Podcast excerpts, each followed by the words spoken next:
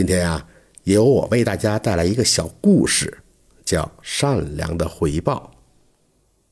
说是明朝末年，有个叫百珍的人，非常喜欢动物，从来不伤害它们。冬天到了，麻雀们四处觅食，不时飞进他家的院子。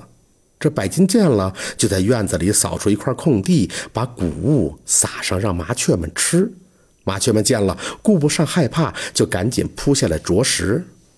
看到麻雀吃饱后，欢叫着飞走了，百珍非常的高兴。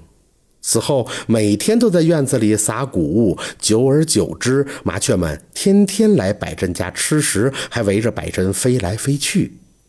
快过年了，村子里突然闯来一伙土匪，挨家挨户连抢带拿，还杀死了不少人。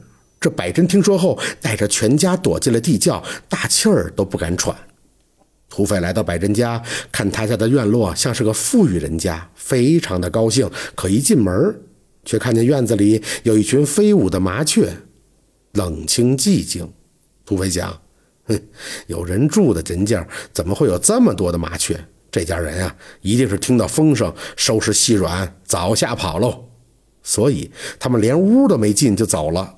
这土匪走后，百珍从地窖里出来，到了村里转了一圈，只见满目狼藉，而自家的东西却一件也没丢。院子里的麻雀仍在叽叽喳喳。他立刻明白，是这些可爱的小生灵们无形中救了他们全家。